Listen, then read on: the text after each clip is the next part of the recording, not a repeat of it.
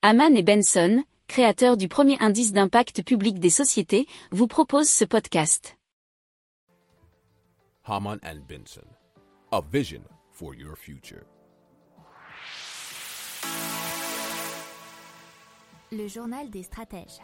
Allez, on continue avec des voiles solaires. Et c'est celle d'Eol qui, euh, comme son nom l'indique, développe un projet innovant de voiles photovoltaïques. Alors, c'est destiné à la production d'énergie verte pour l'alimentation des bateaux, mais euh, cette voile solaire s'appuie sur des générateurs électriques en tissu et membrane à base de cellules photovoltaïques organiques qu'on appelle OPV.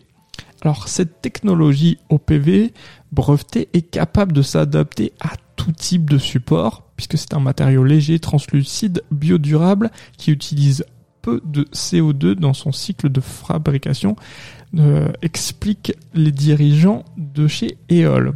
Alors, les OPV d'EOL équiperont aussi des dirigeables électriques, par exemple l'Helio Transocéan, qui a été construit en vue de record de la Transméditerranée en 2023.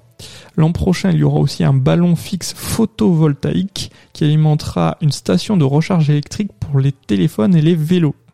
Alors la première commercialisation d'une grande voile photovoltaïque pour les bateaux de plaisance est prévue en 2023. Et ils ont un objectif de rentabilité à horizon 2024. Si vous aimez cette revue de presse, vous pouvez euh, vous abonner gratuitement à notre newsletter qui s'appelle La lettre des stratèges, LLDS, qui relate, et cela gratuitement, hein, du lundi au vendredi, l'actualité économique, technologique énergétique, mais aussi de l'hydrogène et puis de tout ce qu'on trouvera super intéressant pour votre vie. Pour approfondir ces sujets, abonnez-vous à la newsletter de Haman et Benson et écoutez nos autres podcasts que vous retrouverez dans les notes de l'émission ou sur notre site internet.